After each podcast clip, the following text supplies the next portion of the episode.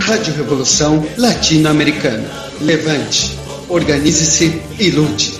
A hora de lutar é agora.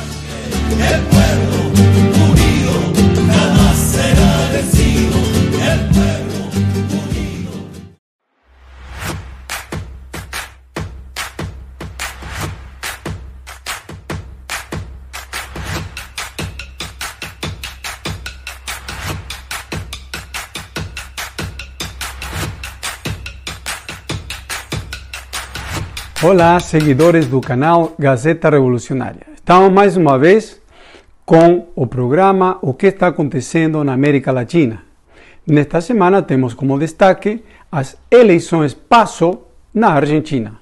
As eleições PASO são as eleições primárias das eleições parlamentares que vão acontecer no dia 11 de novembro.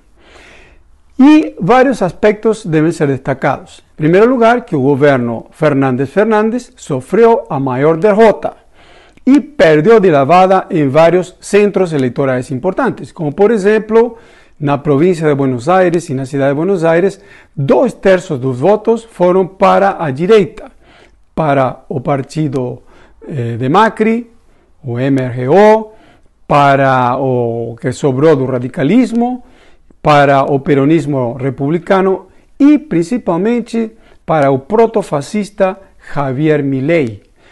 Essa aí é uma nova situação que levou a uma reforma ministerial impulsionada pela própria vice-presidenta da Argentina, Cristina de Kirchner. Essa reforma chama muito a atenção porque o novo governo é muito mais conservador que o governo anterior, quase poderia se dizer, sincero, que seria um governo da direita. Um governo, inclusive, machista e homofóbico. Tudo o que seria contrário aos, em princípio, valores teóricos do kirchnerismo. Para formar um novo gabinete ministerial, também que, tiveram que fazer um monte de maracutaias e remendos. Nesse sentido, nós temos que certos ministros, eles são contrários a certos governadores, como por exemplo acontece no caso do governador da província de Tucumã e de outras províncias. O que chama muito a atenção também é que o novo governo é um governo que tem data de caducidade. A data de caducidade é o dia justamente 11 de novembro.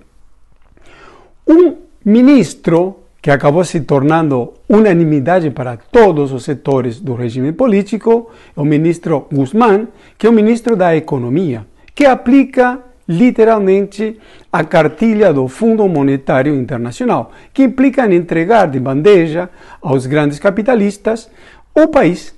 Como, por exemplo, fez o próprio governo eh, de Alberto Fernandes em relação ao megafundo especulativo PINCO, que é um dos fundos maiores do mundo, que teve a possibilidade de transformar os seus títulos especulativos que estavam em peso para dólar sem praticamente nenhum risco.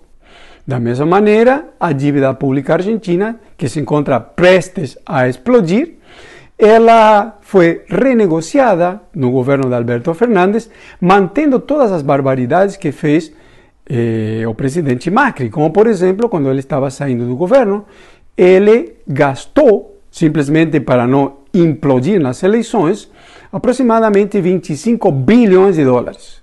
A mesma coisa pode-se dizer com a dívida como um todo, que atinge níveis escandalosos e nunca nem sequer foi questionada em relação a a possibilidade, por exemplo, de fazer uma simples auditoria, como fez o presidente Rafael Correa em 2008 no Equador. Toda essa crise política na Argentina representa justamente o aperto do imperialismo norte-americano sobre a região para que nós paguemos pela crise deles, com todo tipo de aperto, e parasitismo financeiro e todo tipo de sacanagem. Nesse momento, o aperto de grandes fundos especulativos, como além do Pinco, principalmente o BlackRock, que é um mega fundo de pensão que tem uma base de 7 trilhões de dólares e é quem domina grandes empresas, desde o setor bancário, como por exemplo Citigroup, First National Bank, setores eh, manufatureiros e também, inclusive nesse, nesse momento, o BlackRock é o principal dono da Pfizer. A Pfizer, aquela empresa que só com a especulação com as vacinas para o Covid obteve lucros, lucros como nunca antes, 32 bilhões de dólares eh, desde o início da pandemia. Essa é a crise na Argentina, que também tem outras extensões, como por exemplo no Brasil. O Brasil, outro país que se encontra em enorme crise, a mesma coisa na Colômbia, no México, no Peru. O que estamos vendo nesse momento é que a crise dos anos 80 está voltando novamente, mas em um estágio superior.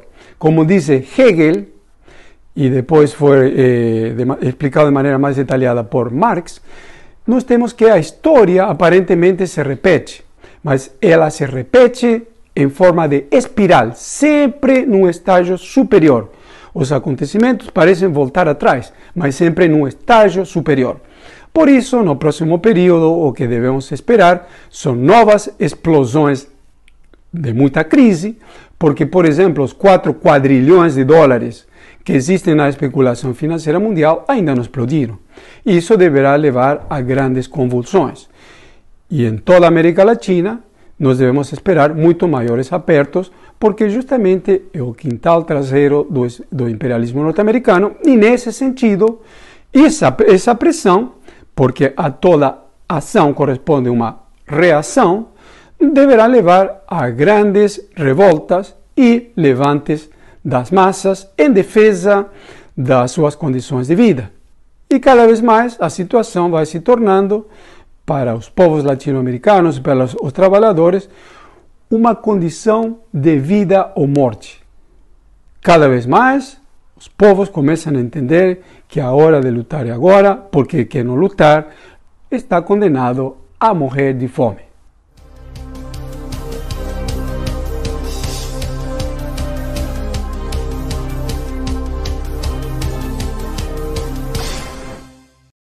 Rádio Revolução Latino-Americana. Levante, organize-se e lute. A hora de lutar é agora.